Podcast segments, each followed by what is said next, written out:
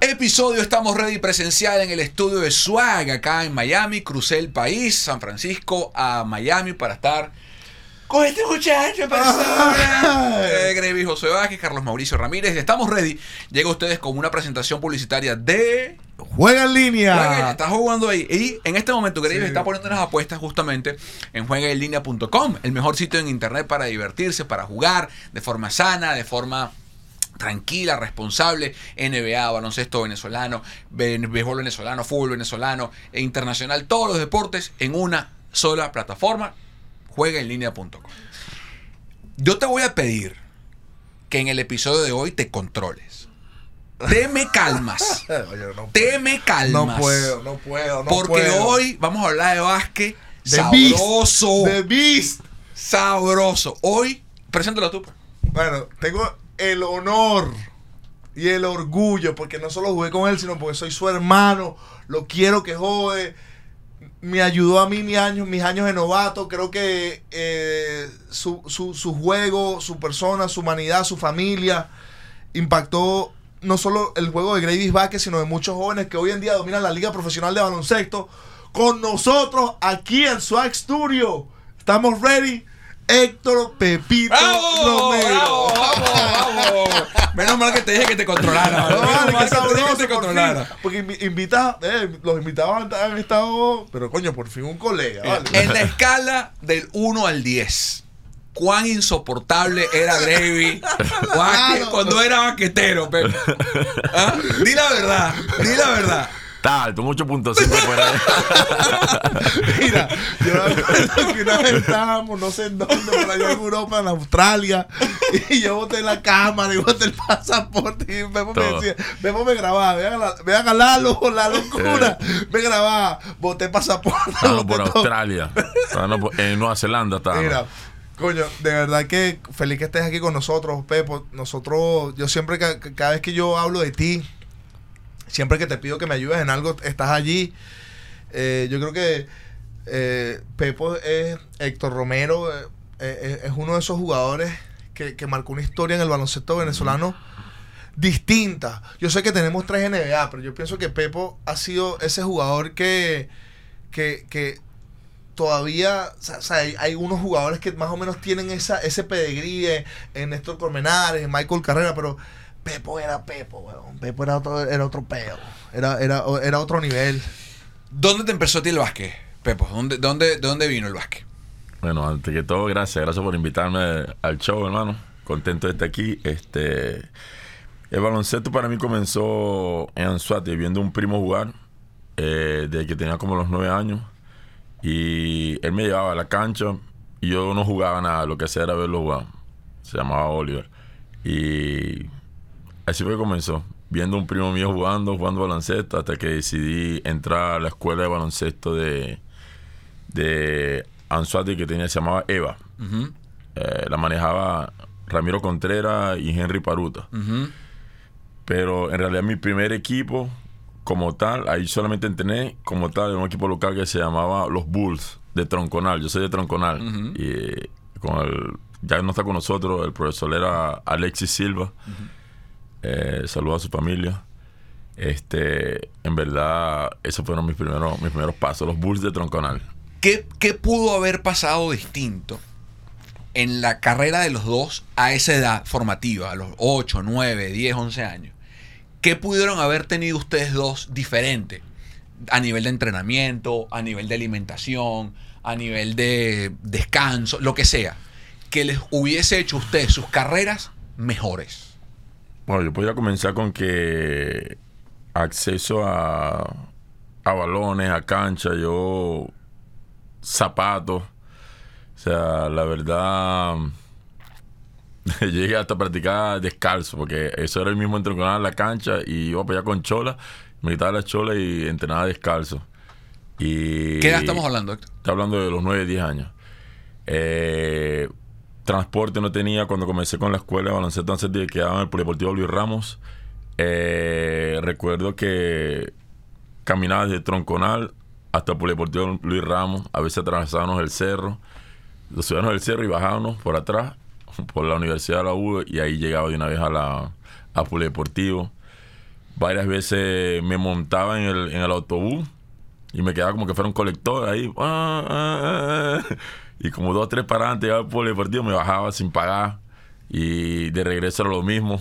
Entonces, eso lo junta con no tener balones, no tener zapatos, no tener transporte, la comida ahí, tú sabes, uno comía, no como ahorita, que ahorita todo para los niños, que uno quiere que el gluten free, que la cosa, que aquello, que uno comía lo que, lo que había por ahí, lo que Y- y- encontraba. ¿Y tú? ¿Y tú? No, pues ya va. Y, es- y eso fue un factor para ti llegar lo lejos que tú llegaste en tu carrera. O sea, ¿cómo es, qué, qué rol jugó eso que, que no tenerlo todo al principio en tu carrera, en tu carácter, en lo que, en lo que eres tú como, como persona? Bueno, eso me ayudó en que desde el principio ya sabía que no tenía, no, no voy a tener los recursos. Si iba, si me iba a poner a, a rendirme porque no tenía unos zapatos o, o que no comía, no comía o que llegaba cansado la práctica porque tenía una hora y media de caminar hasta, hasta, hasta donde tenía que entrenar, eh, si me, me iba a quitar de una vez. Eso, es un- Entonces, eso es un mensaje. Sí, ese no, no importa que, que si tú quieres hacer las cosas, tienes que,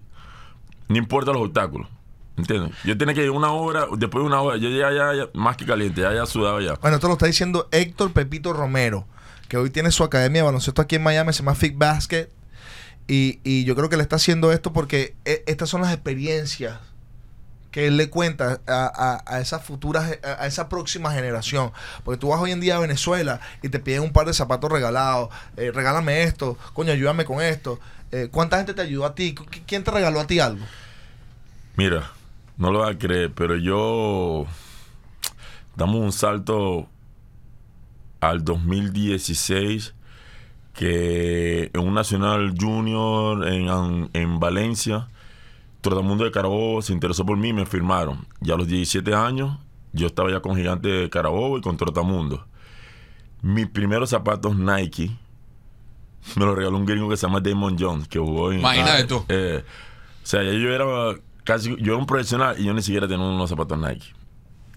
y ahorita aquí todo el mundo que yo Ojo, jugaba que- con que- puro que- training, Pero- los- pero los Que, él no dice Nike porque, porque, sino porque es un zapato de calidad, o sea, no porque no, sea- no, voy al Nunca tuve pony ni nada, ningún zapato de marca. Menciono Converse, Nike, que en esa época Converse estaba... Converse ni nada. Todos los zapatos que yo tuve eran zapatos No, pero lo, mí- lo que vendían en el mercado. A mí me impacta el mensaje porque, porque oye, oh, oye, eh, papi, es un mensaje. No, no, olvídate de Gravis Vázquez.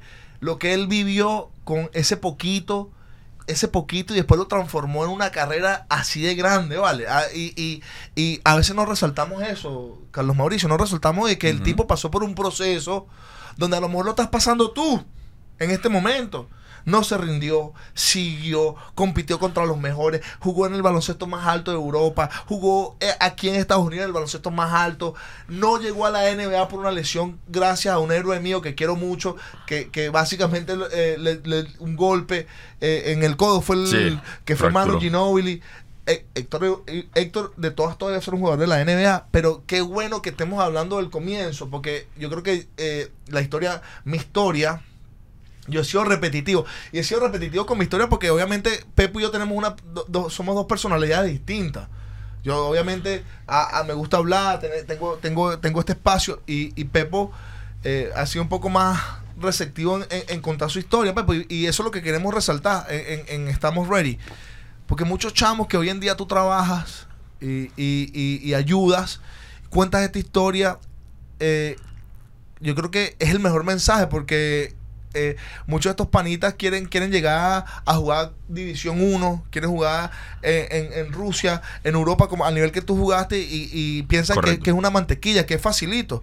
¿Qué más tuviste que pasar? ¿Cómo, cómo, cómo, cómo tú hiciste ese salto después de jugar la liga? ¿Cuántos años tú jugaste en la liga antes de irte a Estados Unidos? ¿Cómo fue ese proceso? Bueno, eh, volviendo a lo, que, a lo que estamos ahorita, antes contestar esta pregunta, recuerdo anécdotas de que los zapatos que a mí me compraban eran muy, muy económicos. Los zapatos que vendían en el mercado se, se descosían y se despegaban muy rápido. Especialmente si tienes a un niño que pasa todo el día saltando y brincando y jugando. Eh, yo recuerdo que tenía. Yo guardaba mucho las cajas. de los Las zapatos. cajas, las cajas, no, cajas de cartón, porque los zapatos míos se le abrió un hueco aquí todo el tiempo. ¿Tú calzas cuánto? Empezamos por ahí. ¿Tú calzas cuánto? Yo calzo 51. O sea, papá, para encontrar un zapato 51 Pero ese en no Venezuela. calzaba 51. bueno, pero. Se le abrió un hueco aquí todo el tiempo. 51. Un hueco siempre se le tenía un hueco aquí. Un hueco, un hueco, un hueco. Entonces yo me la pasaba con cartón siempre por aquí. Porque yo agarraba, metía dos pedazos de cartón abajo, En la suela. adentro de la suela, pam, y jugaba con eso. Cuando se gastaba, dos pedazos de cartón más. Y así estaba, estaba en pleno juego cambiando va, y- Y- El- esto en la LPB. No, no, no. Eso Eso. en categorías Ah, menores. categorías menores. Categorías menores. Héctor, ¿y tú claro. no crees que eso ayudó tus condiciones físicas, a, a tu, a tu potencialidad, o sea, tu salto explosivo, tu primer paso? Eh, yo me acuerdo que ya jugando profesional yo te pegarle la mitad del cuerpo a los bichos allá arriba y tirarles un clave en la cara que tu fortaleza, o sea, tu, tu strength eh, en- en- eh, y, y tu cuerpo ya, o sea, le decían la bestia, de beast. Eh, ¿Tú crees que es- esa parte de tu carrera cuando empieza, que tuviste que pasar a venderle cartón a los zapatos, a- ayudó de cierto modo? ¿O, lo- o, o tú educaste tu mente a que te ayudara, lo transformaste a algo positivo? Siempre lo. Yo no diría que algo positivo, sino algo que me. Que motivaba, pues, como tal, ¿me entiendes? Yo quería. Yo sabía que la única forma de yo tener unos mejores zapatos, que obtuve una beca era, era si entrenaba duro, si jugaba duro. eh, imagínate subir un cerro. El cerro que yo estoy hablando es un cerro alto. Alto. Yo subí y lo bajaba con los zapatos rotos y eso, lo subí y lo bajaba. Ya, tú- ya llegabas allá con esas piernas súper mega hinchadas.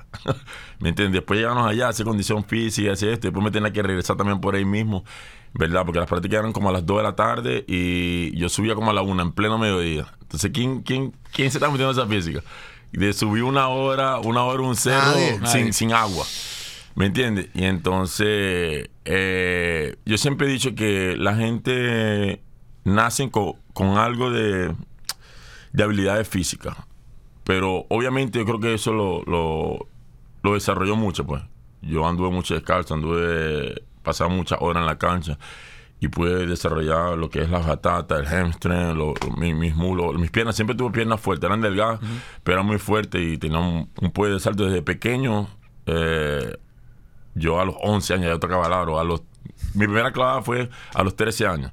Y a veces yo veo niños aquí que, que yo los veo y no tocan la malla y tienen 13 años. Y yo decía, "Ah, pero este está como atrasado. Cuando yo le cuento que yo la clavaba a los 13 años, me dicen así, me dicen, mentira. Yo, no, claro que sí. Mira. la mentira. Vamos a hablar de lo que nos apasiona, aparte del básquet, que es nuestro país, que es Venezuela. ¿Cómo ves el estado de el baloncesto en Venezuela? De, en general, la liga, la selección, ¿cómo ves el básquet en nuestro país?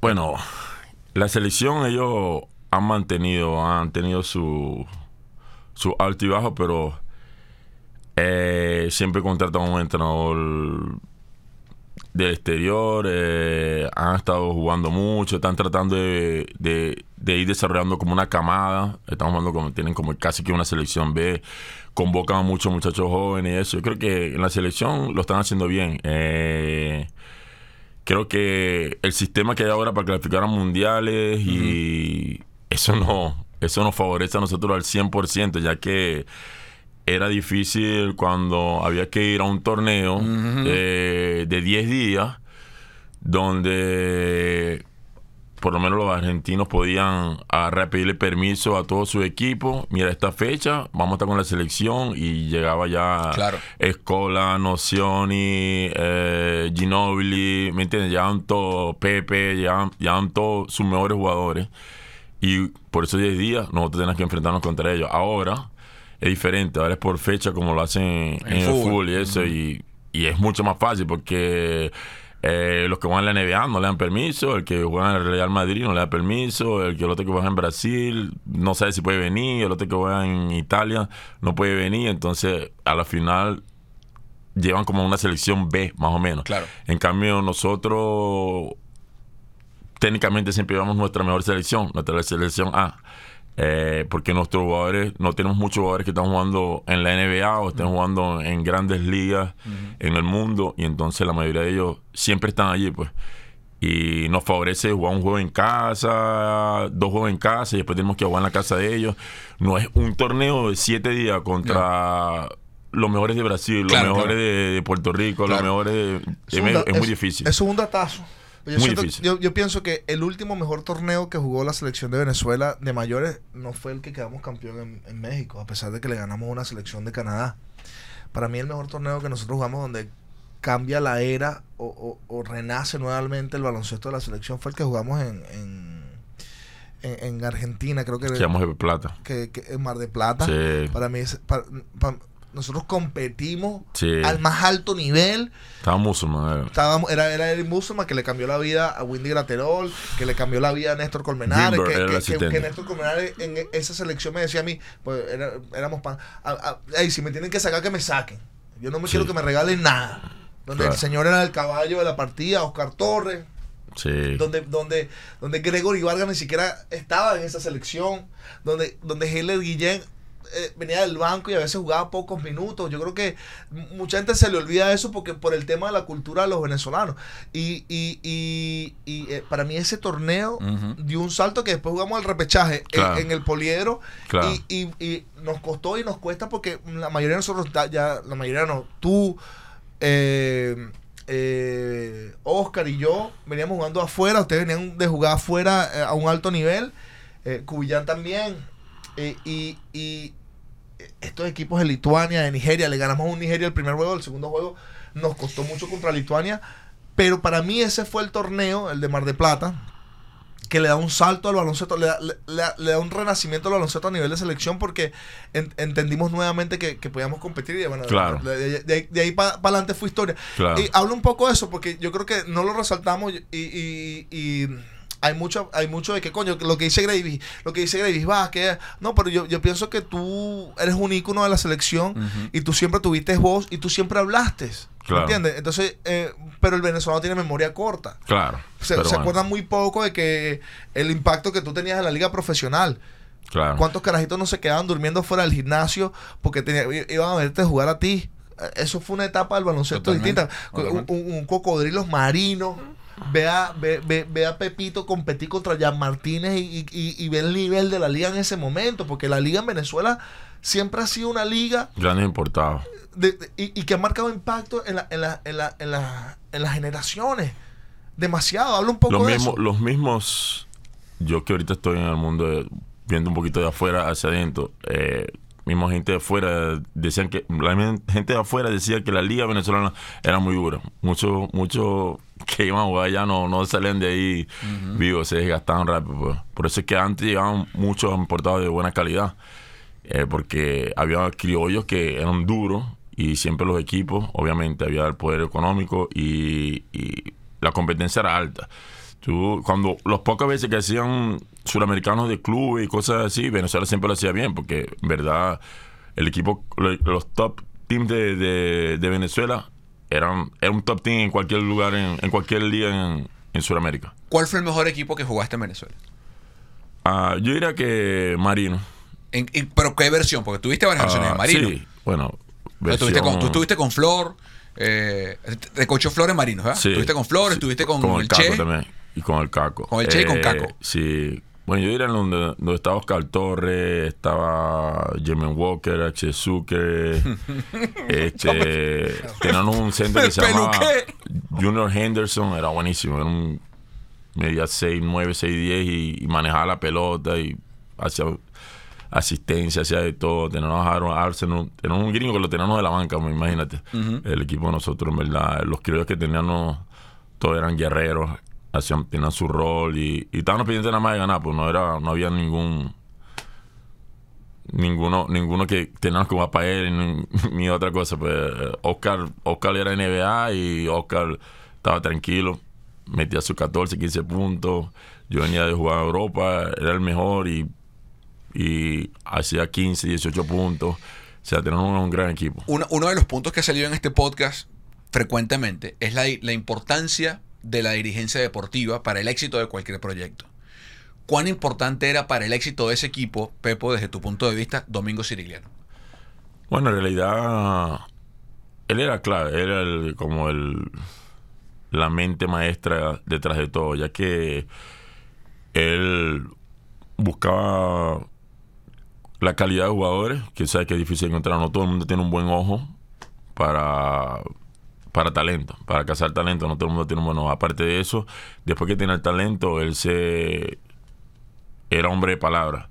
O sea, él trataba de que los jugadores estaban contentos, trataba de darle lo, lo que pudiera darle extra, lo justo, tampoco era que le regalaba nada. Eh, a la hora de, de reclamar o, o pedirte que, ah, si puedes, hay una manera de pedirle a, a un jugador, mira, eh, has estado un poquito, ¿me entiendes? En los últimos juegos, tómate tu tiempo, pum, tienes que mejorar aquí, necesitamos que nos ayudes más y eso.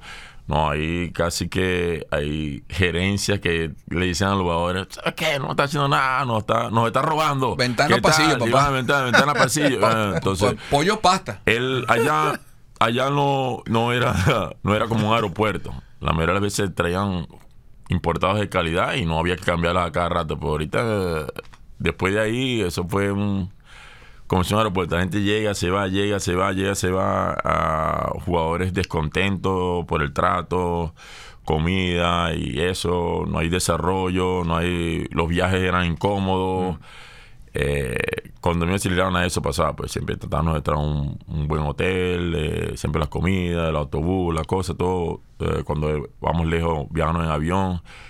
Hay equipos en Venezuela que recuerdo que viajaban en autobús, no importa dónde fueran.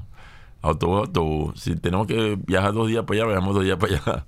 ¿Me entiendes? Entonces, esa es la diferencia, pues. Y- el trato y- de los jugadores también es importante. Ciriliano jugó, jugó un rol impactante en lo que fue el baloncesto de los 90 Claro. eh, y hasta el 2000, pues, cuando después sale el equipo que, que cuando él sale del equipo fue fue fue trágico para la liga porque él, él era uno de esos dueños que, que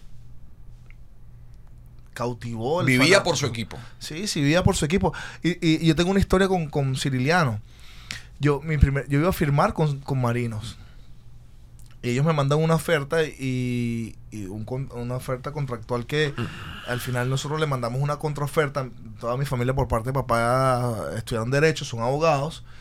Y él, él tampoco se esperó que, que, Que tuvieran esa... que, ¿sabe? Eh, él, él- él era un dueño justo, pero cuando yo empiezo a entender el básquet, porque eh, esto es un punto que yo, yo siento que Pe- Pepo, y corrígeme, eh, si el jugador no se educa al negocio, eh, y pasa en la música, el artista no se educa en el, al negocio, y pasa en el deporte, si el deportista no se educa al negocio, eh, es muy difícil de que tú tengas éxito, porque terminas eh, si- sin, sin una plataforma que te ayude a, a lo que es la, la- el, el post-career. Absolutamente. eh, él- yo le mando esa contraoferta y yo no creo que él se ofendió, pero él se dio cuenta como que, coño, este, este sabe comer con Este- cubierto. sí, este no es... ¿Me entiendes? Y él, él no aceptó la contraoferta. Válido también, ¿no? Eh, claro, obviamente. Eh, y, y es una anécdota muy interna entre él y yo, porque cada vez que nos vemos nos reímos. Yo obviamente amo a César Farías, yo sé que él, él- él trabaja con César. Claro. Y, y César para mí es un mentor. Eh, y Ciriliano también. eh, cada vez que voy al puerto y lo puedo ver, lo saludo. Eh, y, y a mí me, me, ¿sabe? Eh, me afectó porque, obviamente, Marino, bajo su, su, su liderazgo, era un equipo donde que, que cualquier novato quería estar. Yo siendo de Caracas, Claro. al final termino Claro. firmando mis derechos con Cocodrilos de Caracas, pero eh, esa anécdota con Ciriliano fue bastante educativa para mí y un poco dolorosa porque eh, él siempre fue un dueño que, que, que, que supo cómo ganar Totalmente. títulos. Totalmente. Sí, bueno, imagínate que la- su fundación era tan fuerte que él salió en el 2008, él entregó el equipo, en el 2008. Y la base que tiene el equipo era tan buena que el 2009 nosotros ganamos sin él. O sea, el primer año que el dueño que entró, que entró, quedó campeón de una vez. Claro, porque él dejó una base, que, lo- que era lo que Sí. tú estabas hablando. Había, Claro. había una identidad. Sí, una Marino, identidad. Él él fue el creó mismo una identidad. Claro. el mismo, del mismo todo. Él estaba ahí, pum.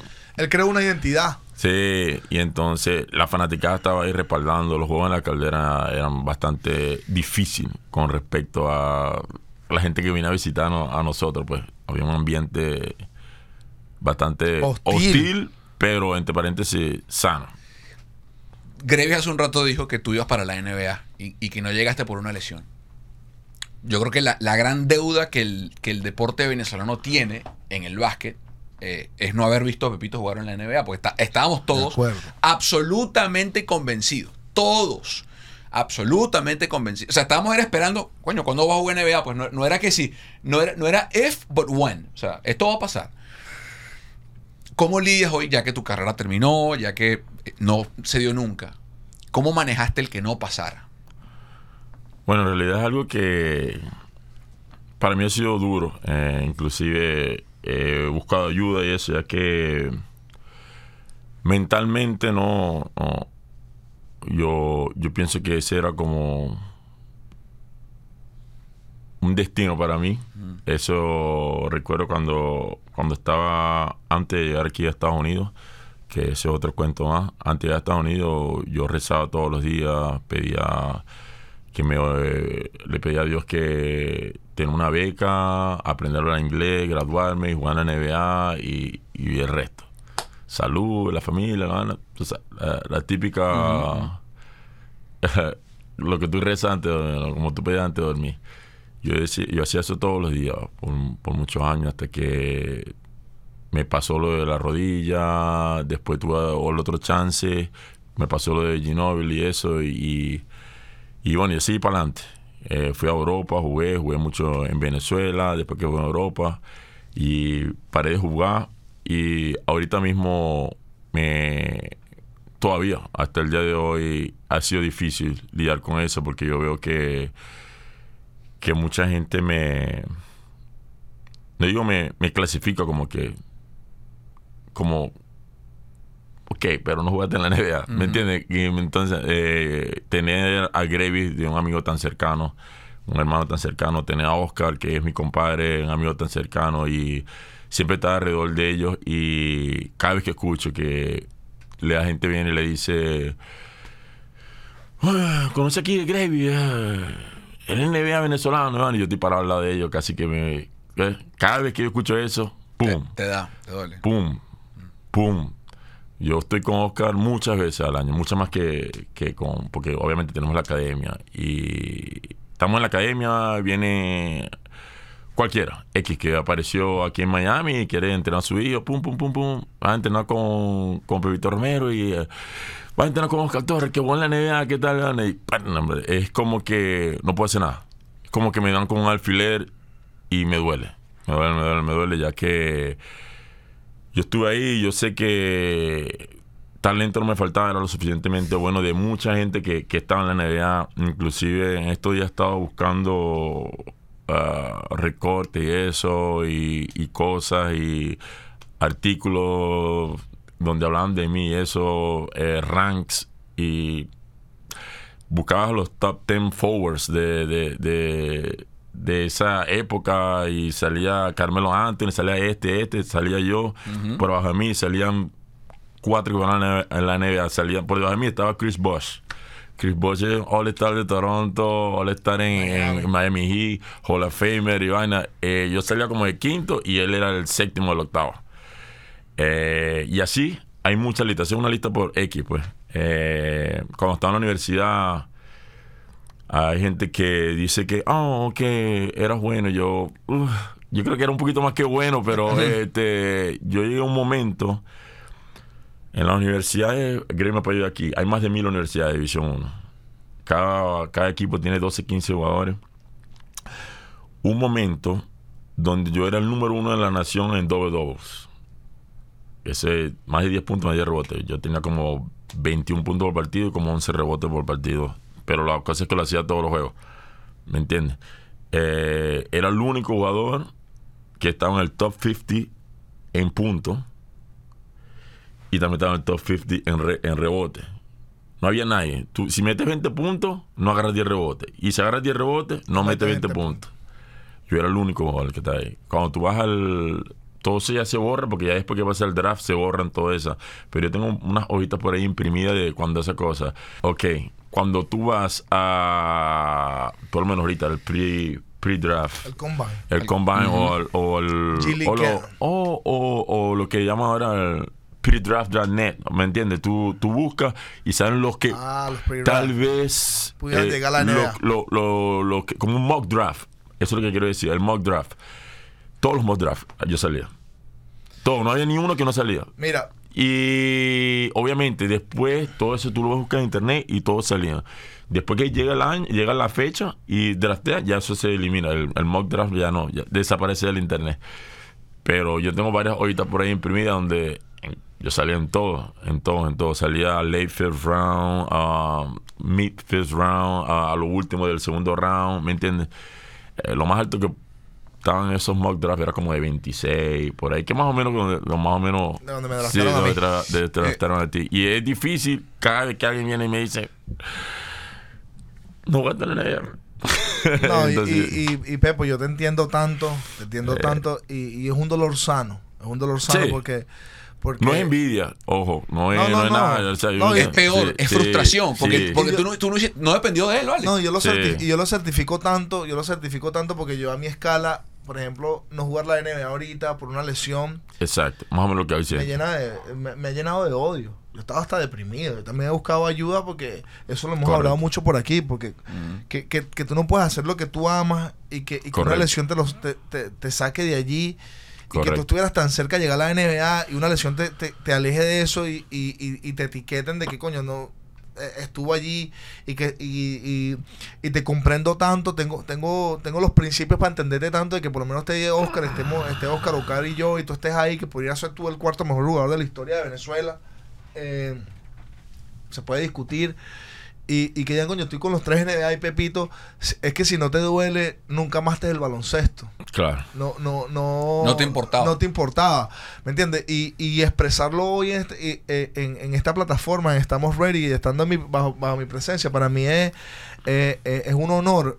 Y, y, y es, para todos estos, estos jóvenes que quieren jugar profesional, que sueñan con, con llegar a un alto nivel, escucharte hablar que, y que no venga de mi boca, sino de alguien que, que, que, que tuvo una ruta distinta a la mía y que también estuvo cerca de allí, también jugaste contra los tipos de NBA y que por una lesión no fuiste NBA. eh, eh, eh, la gente piensa que el dinero, No. la gente piensa que, que la fama, pero ha- hay pequeñas cosas que a nosotros los deportistas profesionales nos afectan tremendamente en casa, que papi, te vas para el baño a llorar solo y te ves en el espejo y dices, coño, pero ¿por qué a mí?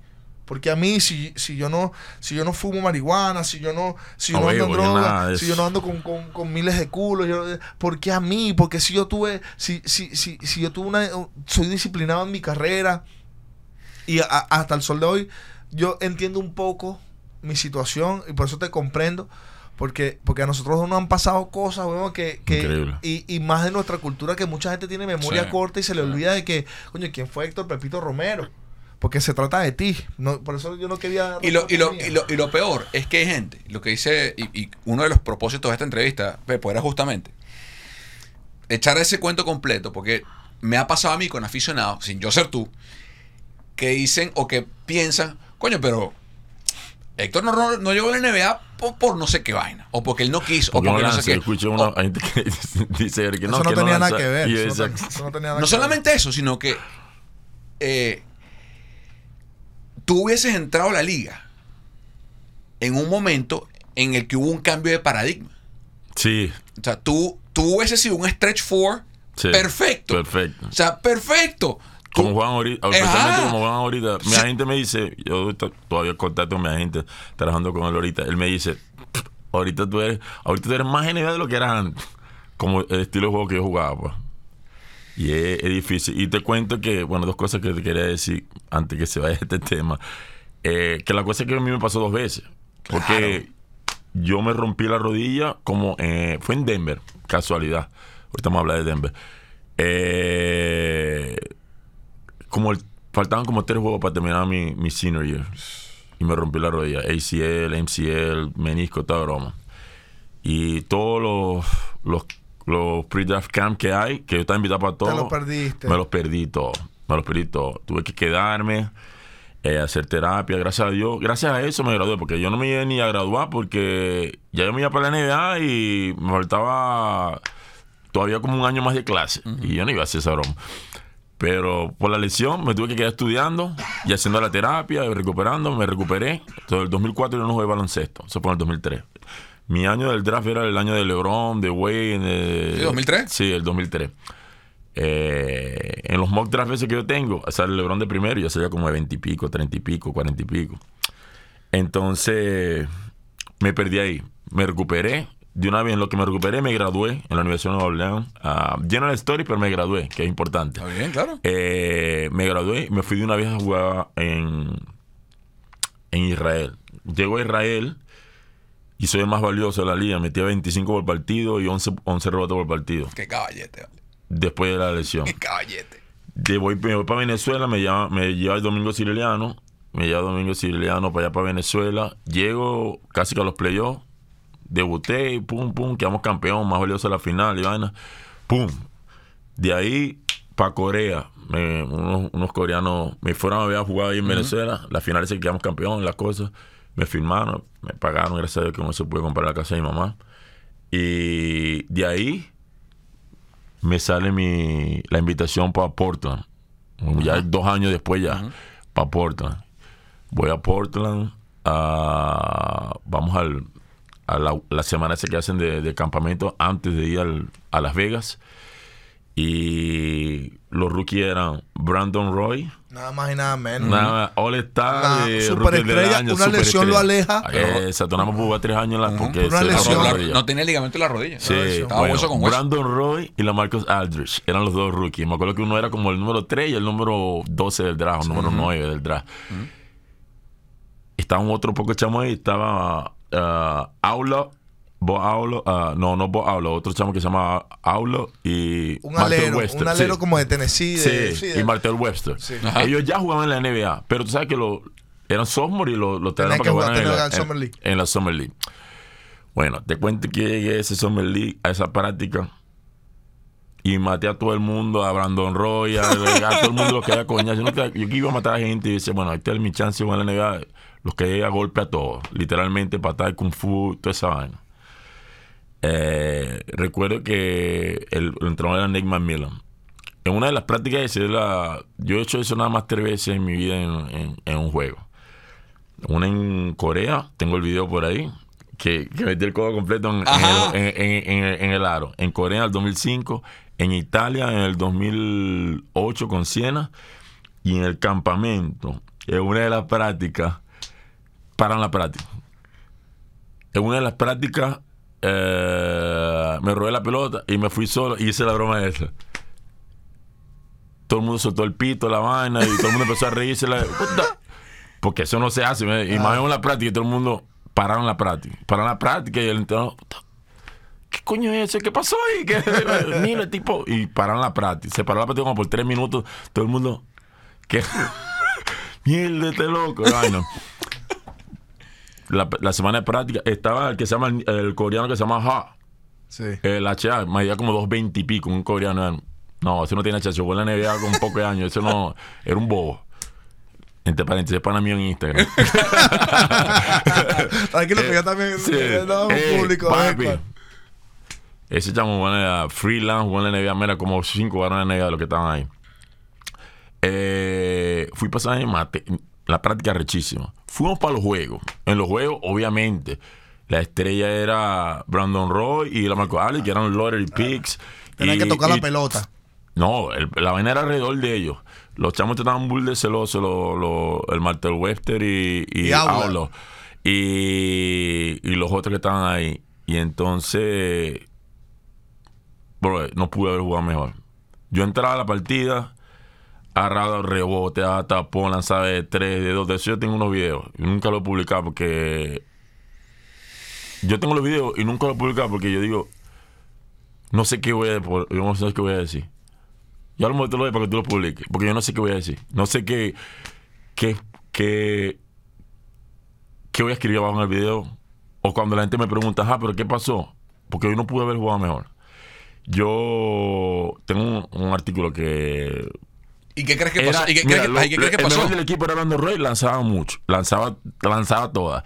Y la marcó, al del tercer jugador que tenían era yo. ¿Y qué pasó? Y habían varios NBA en el equipo que ya estaban en el equipo.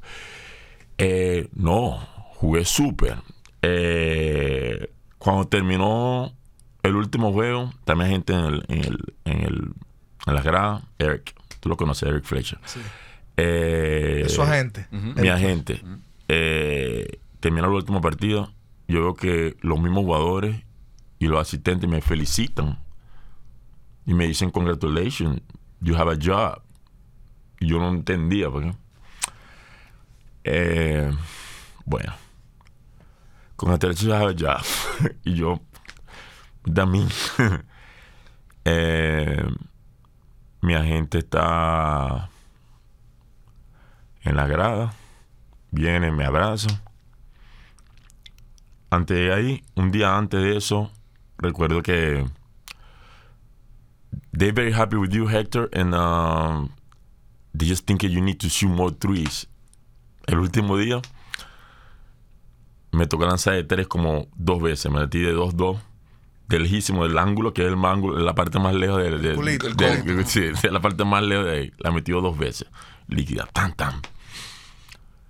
Termina la broma, mi gente me abraza, ¿no? me dice, no, fino, man. Eh, Neymar Vila me habla, me dice, pum, pum, pum, todo eso, lo que me tiene que decir. Nos vemos en el, en el, en el camp. Back Camp. Back Camp, básicamente, lo- los 12 que tienen el roster y los, los 4 que yo le gusto. Que ahí, papi, iba a matar a todo el mundo otra vez. Y ahí no, no, no me iba a sacar nadie. Termina la cosa ahí. Estaba la, íbamos para el Mundial de Japón en, en Japón. Eh, estaba la selección viajando. Y estaban concentrados en Argentina. Y de ahí, de Las Vegas, me volaron directamente a Argentina. Y estábamos jugando en un juego, un Super 4, un juego de preparación contra Argentina. Jugué un juego contra alguien. Ahí hice como triple doble. Me acuerdo que hice como una asistencia, como 15 rebotes, hice como 18 puntos. Y al otro juego era contra Argentina. Eh, salto entre dos. Agarramos el balón. Me la pasan a la. A la yo, me, yo me fui como para el corner, la línea final. Le hago la finta noción y saltó como con toda esa gana. Quedó loco. Se comió la finta. Penetro duro con las dos manos. Tengo la línea retalar. Voy a clavarla así con las dos manos. Y Ginobili me da fa, me jala por atrás así y me voy de cabeza. Me voy, cuando me caigo de cabeza así, ¡pra! caí de cabeza. Cuando caigo de cabeza, asustado. Cuando volteo así, el brazo estaba yendo para el otro lado. Se partió y se, se, se volteó para el otro lado. Hice así, lo vi y me desmayé. Y no recuerdo más. Cuando me levanté, estaba con el doctor Juan Leticia, que ha sido un, un padre, un ha sido mi doctor, mi José Eduardo Hernández en mi vida. Saludos a Juan Leticia. Ah, cuando me levanté, estaba en la ambulancia. Eh, llegamos a, lo- a la clínica. No podían ponerme el brazo en su sitio. Me tuvieron que anestesiar otra vez para que para que pudiera estar blandito. Y me pusieron el brazo vez, me pusieron el yeso y la cosa. Y nada, me partió el brazo en dos pedazos. Ah, los, los Blazers empiezan a llamar. El campamento comenzaba como dos meses después de eso. Ellos operaron como tres meses, todavía dándome un chance. A la final, yo me recuperé, fue como a los cuatro meses y medio. Jugué, me acuerdo que con el Che en la liga esa Delfines, quedamos campeones. Y me firmaron para ir para Grecia. Y me fui a jugar para Grecia, después de Grecia me fui para España y bueno, por ahí siguió. Pero los Blazers terminaron firmando Udoca. Udoca que jugó muchos años con San Antonio y jugó muchos años con los Blazers. Jugó, era el entrenador de, de Boston que se metió en problemas. Y bueno, cada vez que veo Udoca, coño, Udoca me quitó, el me quitó la chamba. Eh, después de ahí, no podía regresar. Ya después de ahí, tuve un tercer chance. Eh, me llamó Dallas Mavericks. Todavía tengo mi pasaporte viejo, se ve la visa de baloncesto, para el campamento de baloncesto. eh, Dallas me llamó. Y la visa, como el torneo comenzaba, Las Vegas comenzaba, como el Summer League comenzaba, digamos el 15. Me dieron la visa, yo en Caracas esperando que me dieran la visa para viajar, la visa para viajar. Sabes que uno tiene que estar como una semana Sí. antes para entrenar eso. Y nada, nunca llegó.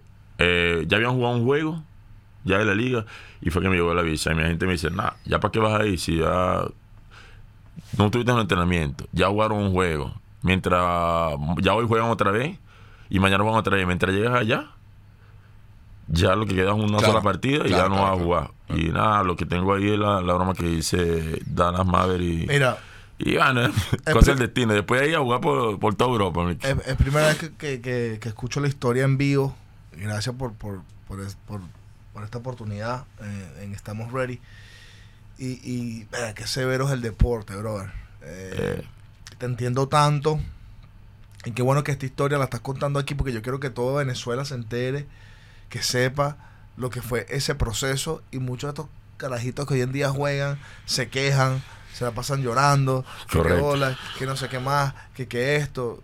Yo creo que eh, esto tiene que ser impulsado de una manera distinta y, y- y Héctor, si algo nos queda claro a todos nosotros, lo que hemos jugado, pues tú has jugado a ese nivel, eh, que tú siempre fuiste un caballo, una referencia para el país. Y esto no lo digo para que te sientas bien, porque eh, es- entiendo tu, tu sentir. Yo creo que tú le abriste puertas a muchos chamos que hoy en día juegan afuera, que hacen un poco más de dinero, que, que, que, que estás poniendo tu granito de arena ahorita para que, para que el baloncesto siga prosperando en Venezuela, mejore, que tienes tu academia aquí en Miami, que, que vas poco a poco, que no ha sido fácil porque eh, has tenido que sobrepasar demasiados obstáculos en, en tu vida. Eh, eh, el tema de que uno, uno emigra aquí, a pesar de que uno tiene tiempo aquí, de sacarse sus papeles no es fácil, de, de- de- de- de estar aquí estable no es fácil, de, de que la liga a los últimos años ha cambiado mucho y no, y, no y, y yo tengo un compromiso con la liga porque yo quiero ayudar a la liga que a rescatar esos former players como tú, que, que están por allí, que hay que empoderarlos, que hay que hacer un comité donde estos tipos también tengan decisión de cuál es el entrenador, el próximo entrenador de la selección de Venezuela, cómo juega el país, qué va a hacer el país, hay que tomarlos en cuenta, porque estos tipos tienen el nivel, han estado en, el nivel más alto y tienen el, el expertise, el know-how. Mira, la, la historia tuya, Héctor, y primero te agradecemos la, el tiempo, la, la honestidad emocional para contar que acabas de contar. O sea, el- ahí me dan ganas de llorar. A mí me también, güey, a mí me dieron un Porque- sentimiento esa mierda, güey. Eh, y, no, es- y no es mi vida, pero me pongo en los zapatos de Héctor y los que hemos tenido pérdidas de trabajo o de sueños en la van cuando no es tu culpa, porque si fuiste un Sí, desordenado, si fuiste un, tipo... Él me conoce. si, Me fu- conoce. si fuiste un tipo que, bueno, que, ¿sabes? Que... Yo nunca lo he visto tomarse una cerveza, ¿no? Él me Eh, conoce. No. eh, da, da rabia. O sea, da rabia porque uno sabe. O sea, yo te vi te jugar mil veces, te entrevisté mil veces. te- o sea, Claro. y, coño, sabíamos todo lo que era. Eh, pero ahora quiero que rápidamente, Héctor, hablemos del, de cómo poner eso al servicio del país. Cómo poner eso, porque así como no llegaste tú, a- o sea, tú llegaste, tú llegaste. No llegaste a la NBA, de pinga. Pero llegaste, Héctor. O sea, jugaste Euroliga, jugaste en Europa, fuiste campeón en Europa, fuiste el tipo. O sea, tú eres el jugador venezolano más arrecho de la historia que no llegó a la NBA y eres. Y, y tienes, o sea, por ejemplo, tú tienes más condiciones físicas que este. O sea, como tú eres mejor atleta que, que Gravy, ¿o no? Claro, claro, Ajá. claro, obvio. creo que, tú eres- o sea, creo que tú eres el jugador venezolano que yo he visto que más condiciones físicas tuvo. Más que Carr, más que Oscar, más que Gravis, más que Víctor, más que Richard, más que cualquiera que yo haya visto. Eh, y tu fortaleza mental, Héctor, para sobreponerte a los exámenes que te puso la vida. Tenemos que sembrarlas, pana. Tenemos que ponerlas al servicio del que venga, porque va a haber otro que va a tener otros exámenes, otras pruebas, otros policías acostados, otras alcabalas que pasar. Y estoy seguro que Dios, o en lo que tú creas, te puso aquí ahora para que eso que tú pasaste, ayudemos con Estamos Ready, con Gravis, contigo, con Atleto, con lo que sea, a que ese que el próximo tenga las herramientas y no esté solo como estuviste tú. Claro, yo, yo en realidad ahorita con mi academia estoy tratando de ayudar a todo el que pueda. Eso es. Eh, ah, hay mucha gente que yo lamentablemente ojalá pudiera. eh, económicamente ahorita yo no estoy para ayudar a todo el mundo. Todo el mundo quiere unos zapatos. A veces a todos esos panes que necesitan unos zapatos, una- que esas excusas no, no, en realidad no son válidas Claro. como tal. Porque ¿verdad? tú puedes entrenar como sea. Y, y los zapatos que tengas, eso, eso mismo son. Si esos son los que te tocan, tienes que mantener el espíritu y más adelante eso, esos zapatos te van a llegar. Después te vas a poner de ahorita no, no, me- no, no me caben los zapatos. Yo pudiera regalar un poco de zapatos de los míos, pero pasa que yo calzo Son 16, 51. soy 51 y no le sirve a nadie, pero yo tengo mucho, mucho, mucha gente que me escribe que necesita unos zapatos y eso. Es difícil mandar unos zapatos Claro. de 100 dólares a cada, a cada- a cada persona que te pide. 10 personas ya son mil dólares, o sea, en verdad económicamente, pero eh, estoy tratando de ayudar, a consigo mucho a la gente. Estoy, tengo mi academia, ah, pero no se crean que mi academia es porque con, con fines de lucro para mí nada más. Y eso yo, en mi academia hay gente que hay niños que yo, yo los ayudo, sé que económicame- económicamente no pueden eh, y yo eh, entrenan, entrenan, de gratis, ¿me entienden? Sí, eh, eh, yo- Sí, pero, pero a- apoyando el punto de Pepo, los que estamos aquí en Miami, yo les recomiendo Fit Basket, Claro. que, que es tu academia. va, Ahorita dice la dirección de, de Miami Sport Box. eh, pero entiendan algo, es un trabajo. Sí. El- el- el Un tiene- negocio, no soy- yo pero, no eh, soy- pero eh, un negocio, yo soy no, un no- no es una fundación sin fines de lucro. No, pero es que él tiene, él tiene esposa, él tiene hijas, que cuando tú llevas a tu niño, él, él tiene que estar remunerado. Claro, él claro. paga horas de, de- de- de cancha. Eh, La eh, cancha no es gratis. No es que, entonces no es que vayan a su niño y le digan a Héctor, no, pero ponlo a jugar para. No, porque eh, tú también tienes que mantener a tu hijo. Claro. Entonces yo, yo particularmente, si, bueno, la gente me, much- muchas veces me preguntan, señor, ¿y por qué no sacas tu academia? Eh, y le digo, mira, yo ahorita no voy a sacar academia y si, y si voy a hacer camps y voy a hacer cosas que sí lo voy a hacer, lo voy a hacer a través de Fit Basket con, con Pepo. Pepo va a estar ahí, Pepo, Pepo va a dirigir esto. Eh, con, con mi persona, también Oscar, pero sobre todo Pepo, porque yo pienso que, que Pepito viene haciendo un trabajo de, de desarrollo y de incubación importante aquí en Miami.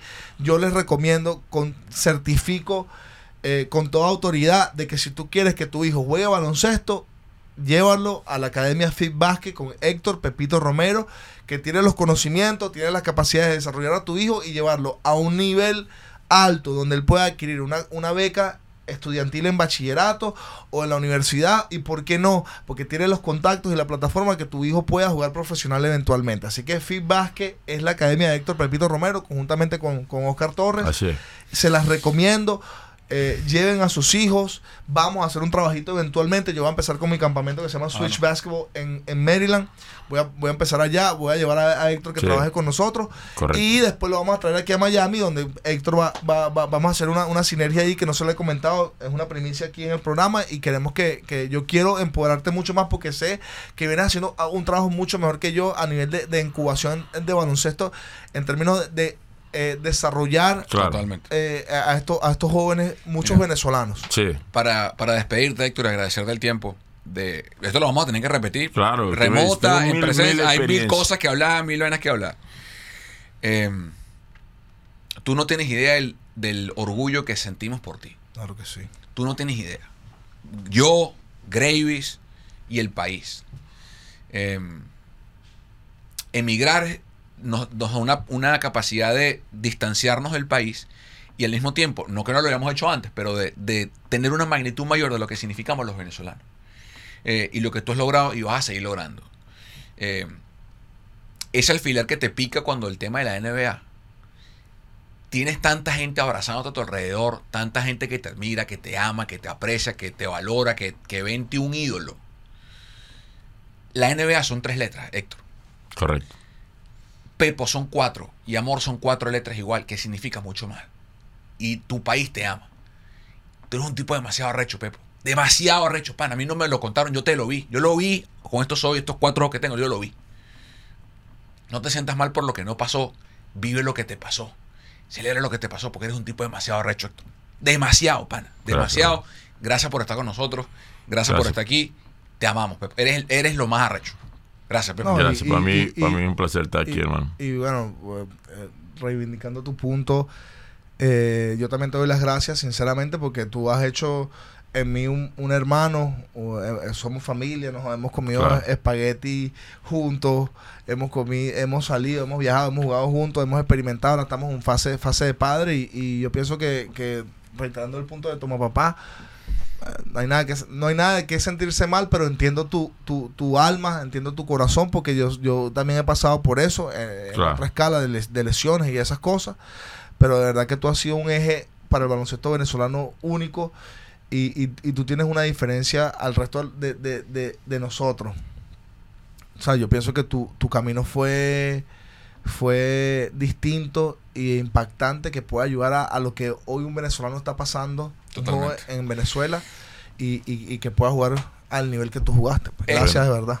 Bueno, pues, eh, yo creo que el tiempo no va a alcanzar, pero muchas cosas que contar. Me gustaría compartirlas con ustedes aquí.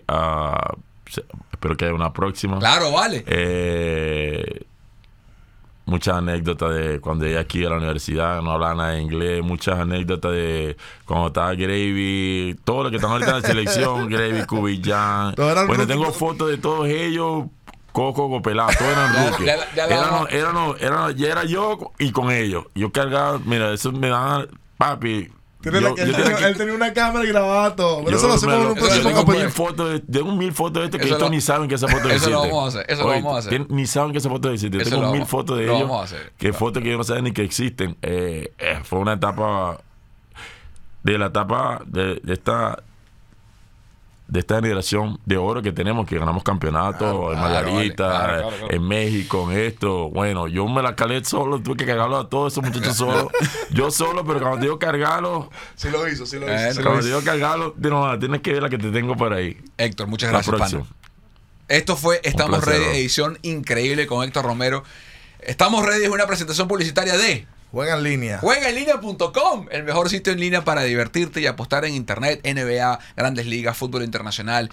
Todo, absolutamente todo, lo tienen en juegaenlinea.com. Sigan, compartan el canal en Spotify, en Amazon Music, en YouTube, en todos lados. Esto es Estamos Ready. Pedazo de capítulo. Bye.